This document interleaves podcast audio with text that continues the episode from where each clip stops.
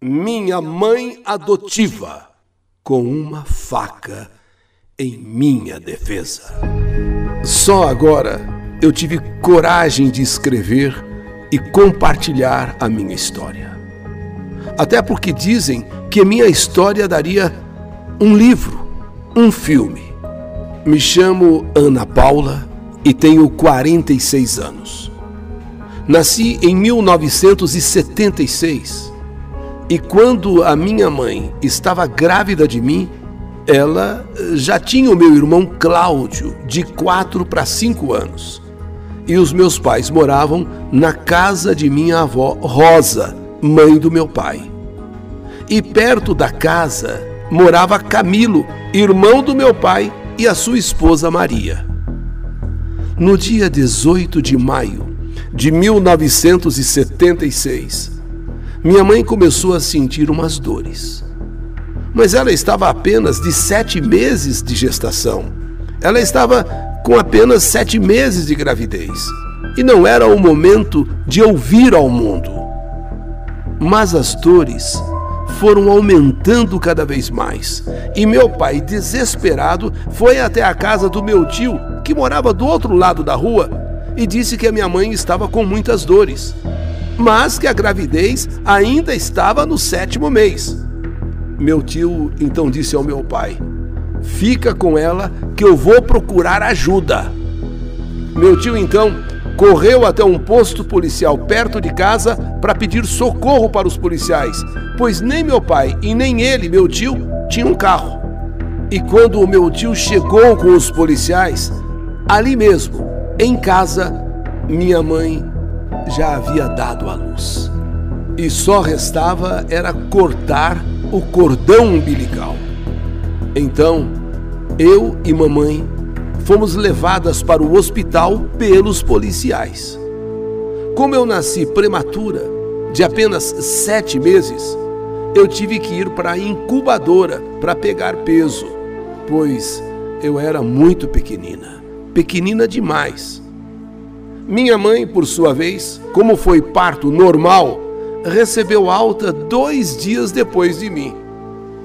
O médico deu alta para minha mãe e disse que ela poderia vir todos os dias para me ver e acompanhar o meu crescimento, o meu progresso. Mas não foi isso que a minha mãe fez. Ao chegar em casa, ela e meu pai começaram a falar.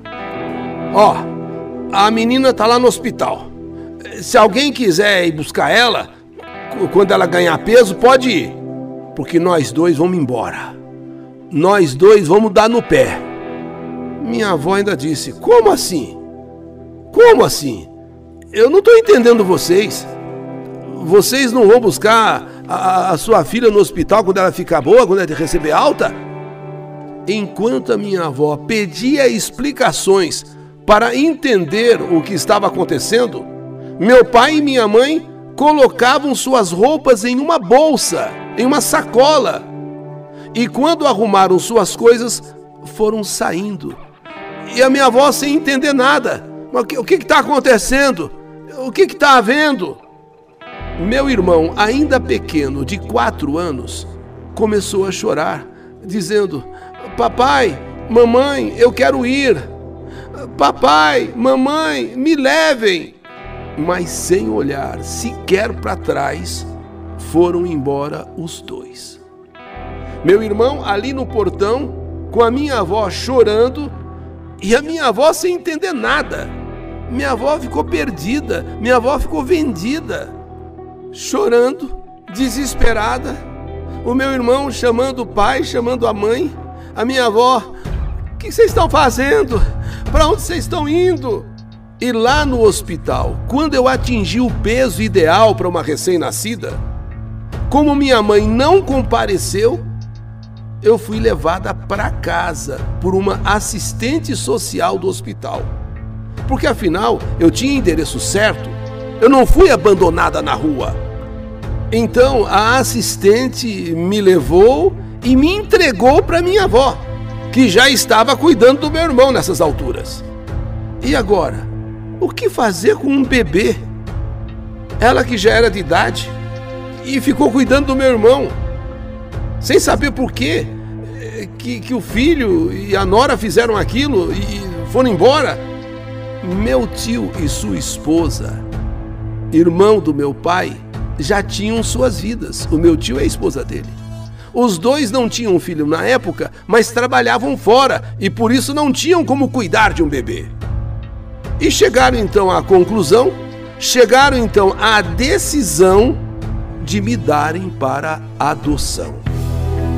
Como todo bairro pequeno, a história se espalhou sobre uma bebê abandonada pelos pais e que seus familiares não podiam ficar com esse bebê e, portanto, iam dá-la em adoção.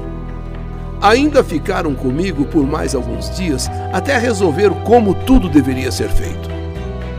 Durante o dia, minha avó ficava comigo e à noite eu ficava com o meu tio e a esposa dele, minha tia. No mesmo bairro morava uma mulher chamada Hilda e o seu marido Alvino, que não tinham filhos, porque Hilda nunca conseguia ir até o fim em uma gravidez. Ela sempre perdia o bebê, aborto espontâneo.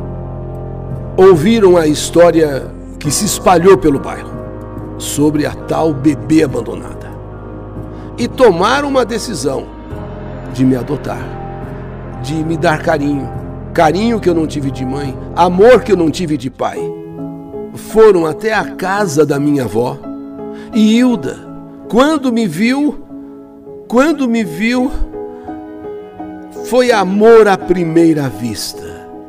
Se apaixonou por aquele bebê.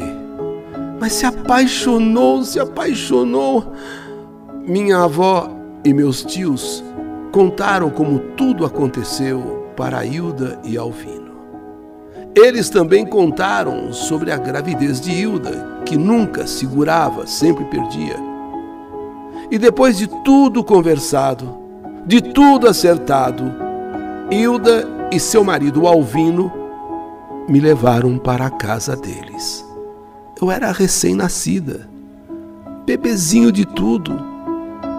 E assim eu fui separada do meu irmão, que ficou aos cuidados da minha avó. Minha avó Rosa só pediu uma coisa para o casal Hilda e Alvino: que Hilda trouxesse, vez ou outra, eu, a bebê abandonada, para tanto ela quanto o meu irmão e os meus tios pudessem me ver. Hilda concordou, sem dúvida, concordou. Papeladas assinadas. Naquela época era mais fácil adotar uma criança. Não é como hoje, que tem que entrar numa fila de espera, tem todo um processo. Não, na época era rápido, era fácil. Hilda e seu marido Alvino conseguiram me adotar. Me deram o nome de Ana Paula Rosa Batista. O sobrenome Rosa de Hilda, Batista de Alvino. E no meu registro de nascimento dizia Ana Paula Rosa Batista, nascida no dia 18 de maio de 1976 e filha de Hilda Rosa de Araújo e Alvino Vieira Batista. Hilda estava muito feliz, mas muito. Me dava todo o seu amor e carinho. E quando eu já estava com sete meses, um dia Alvino chegou em casa bêbado e falando alto, gritando, querendo bater em Hilda, querendo bater em sua esposa, Hilda. Como todo bebê que está em um lugar de brigas, em um lugar de muito barulho, de muitos xingos, o bebê chora e chora muito, o bebê se assusta. Então eu abri um berreiro, mas eu abri um berreiro, isso com sete meses meu pai querendo bater em minha mãe, e eu berrando muito, mas gritando mesmo. Armei um berreiro. Meu pai então se zangou com a minha berreira toda e disse para minha mãe: Faça essa menina calar a boca! Faz essa menina parar, pô! Mas minha mãe não conseguia me fazer calar. Eu continuava eh, gritando, chorando, berrando. Então meu pai foi até a minha mãe, me tomou dos braços de minha mãe, me levou para o quintal onde havia um poço. Sim, um poço. Era comum as casas de antigamente terem um poço no quintal. E ele então, comigo em seus braços, nervoso, raivoso, e eu berrando, e eu chorando, eu assustada com aquilo tudo que estava acontecendo, ele então se preparou para me jogar dentro do poço. Se essa peste não parar de chorar, eu vou jogar dentro desse poço. E eu não parava. Uma criança de sete meses, quanto mais ele gritava, mais eu também berrava. Foi quando então ele se posicionou, me segurou de um jeito que de fato ele ia me jogar no poço. Eu vou jogar, eu vou jogar. Essa peste não para de chorar, não para de berrar. Hilda, nessa hora, como uma leoa, uma leoa defendendo a sua cria, com aquele instinto de mãe, ele vendo que o Alvino iria me jogar dentro do poço mesmo. Ela correu, ela pegou uma faca e partiu para cima do marido e partiu para cima de Alvino. Vamos dizer assim, partiu para cima do meu pai. E para me defender, e para impedir que ele me jogasse dentro do poço, aconteceu o inimaginável. Aconteceu aquilo que não passava na cabeça nem, olha, de ninguém. O que minha mãe foi capaz de fazer. O que minha mãe fez para me defender. Fez para me salvar. Sim. Como uma leoa. Como uma verdadeira mãe. Essa é a primeira parte da história que a vida escreveu.